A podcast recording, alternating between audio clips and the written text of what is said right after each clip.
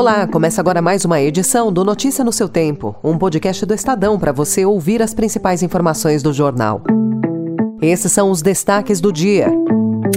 Melhora do emprego formal se concentra na baixa qualificação. Rio de Janeiro tem maior onda de ataque a ônibus após polícia matar miliciano. E São Paulo tem segunda morte em escola em sete meses e Tarcísio admite falha em prevenção. Hoje é terça-feira, 24 de outubro de 2023. Estadão apresenta Notícia no seu tempo.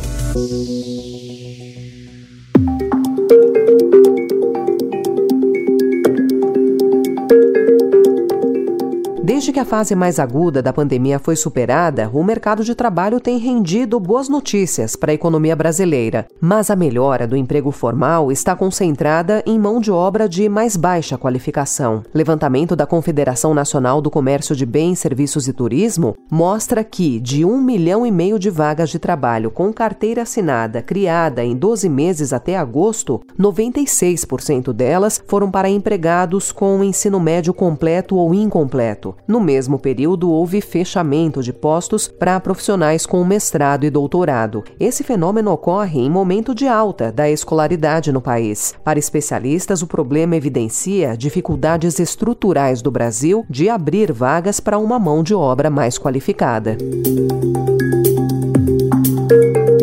O presidente do Banco Central, Roberto Campos Neto, disse ontem que o aperto da liquidez global, em meio aos juros mais altos pagos a investidores de títulos do governo americano, pode afetar as economias emergentes de forma mais severa que significa aqui para o Brasil é que a barra ficou mais alta, então a liquidez é menor, então você tem que fazer um dever de casa melhor ainda, que é o que eu tenho dito. Olha, se a gente tinha que fazer um dever de casa bom, agora tem que fazer melhor. Nesse sentido, eu acho que o governo tem se esforçado, o Congresso é, é, crucial, no final das contas é um balanço de tudo. Então, assim, eu acho que a mensagem é: o dever de casa ficou um pouquinho mais difícil, porque a liquidez vai ser um pouquinho mais apertada. As declarações foram dadas em evento organizado pelo Estadão e o site B3 Bora Investir. Campos Neto disse que, com a redução dos fluxos de capital em direção a países emergentes, o mercado passou a ficar mais exigente em relação ao ajuste das contas públicas. As ações da Petrobras registraram forte queda ontem, depois da divulgação da informação de que o Conselho da estatal aprovou uma proposta de mudança em seu estatuto social, que foi mal recebida e classificada pelo mercado como um passo atrás. A empresa quer alterar regras de dividendos e de contratação de executivos. As ações da companhia fecharam com quedas de 6,61%. A Petrobras garantiu ao Estadão que a companhia vai continuar seguindo a lei das estatais e que não haverá redução de exigências para a contratação de administradores.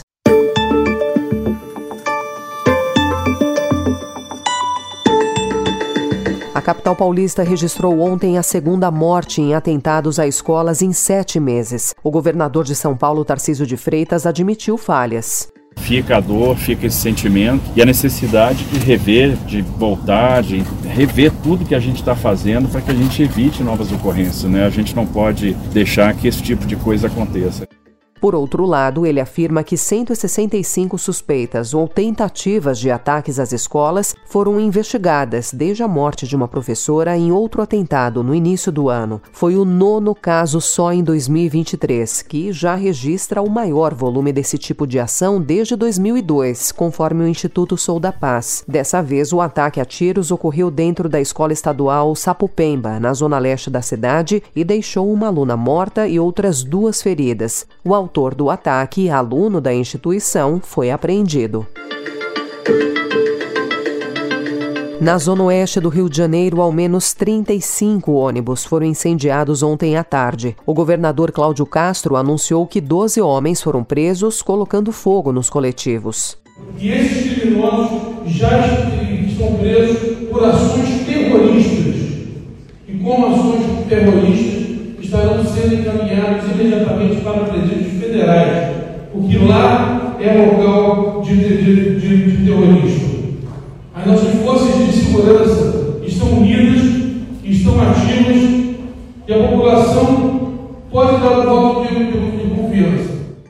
Segundo a Polícia Civil, os ataques foram praticados por um grupo de milicianos em represália à morte do vice-líder da quadrilha, ocorrida horas antes, durante confronto com policiais civis em uma favela de Santa Cruz. Mais cedo, o governador Cláudio Castro havia parabenizado os policiais que participaram da operação. Às 6h40 da noite, o município do Rio entrou em estágio de atenção, o terceiro, de uma escala de 5, o que significa que uma ou mais ocorrências já afetavam a rotina de parte da população. Segundo o Sindicato das Empresas de Ônibus, esse já é o maior ataque a ônibus da história do município do Rio.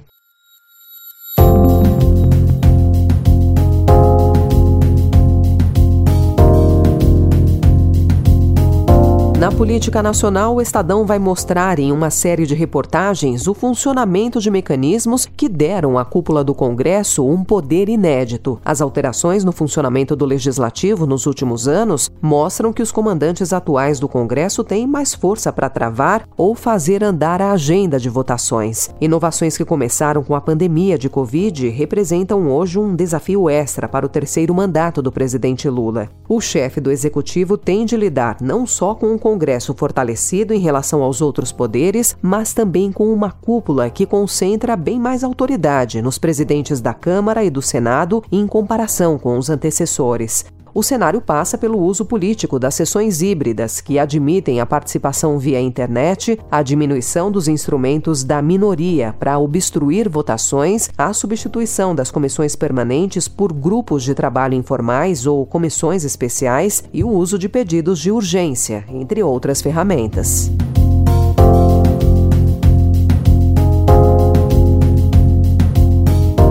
Na Argentina, consolidado o segundo turno entre Sérgio Massa e Javier Milei, as estratégias para conquistar a Casa Rosada ficaram mais claras ontem. Massa, o governista, amparado por marqueteiros ligados a Lula, aposta em se apresentar como defensor da democracia.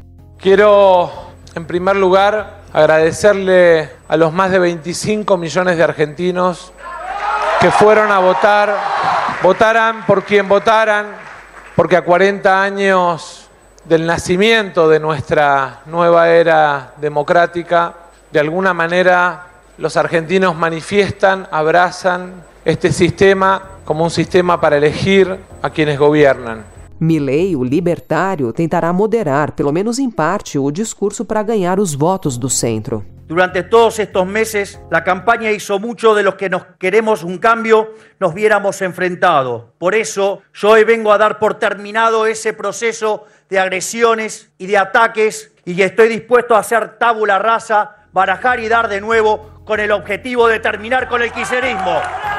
A chave, segundo analistas, serão os 23,8% dos votos de Patrícia Bullrich, opositora de centro-direita ligada ao ex-presidente Maurício Macri. Ela ficou em terceiro lugar. Em seu discurso, ainda na noite de domingo, Bullrich negou apoio à massa e não citou Milei.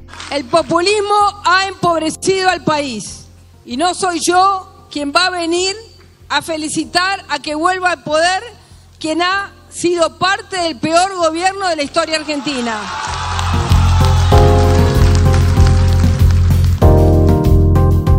Ontem, o Hamas libertou mais duas reféns israelenses que estavam em Gaza. As mulheres com cidadania britânica com mais de 80 anos foram liberadas após mediação de Catar e Egito. Autoridades de Israel dizem que o Hamas ainda mantém 222 pessoas no cativeiro em Gaza. Notícia no seu tempo.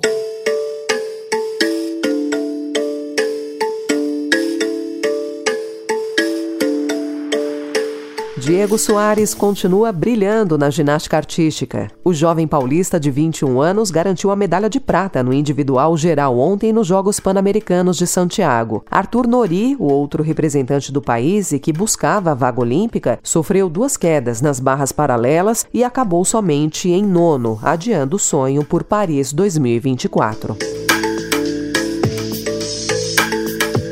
Essa foi mais uma edição do Notícia no seu Tempo, com apresentação e roteiro de Alessandra Romano, produção e finalização de Mônica Herculano. O editor de núcleo de áudio é Manuel Bonfim. Você encontra essas notícias e outras informações no site estadão.com.br.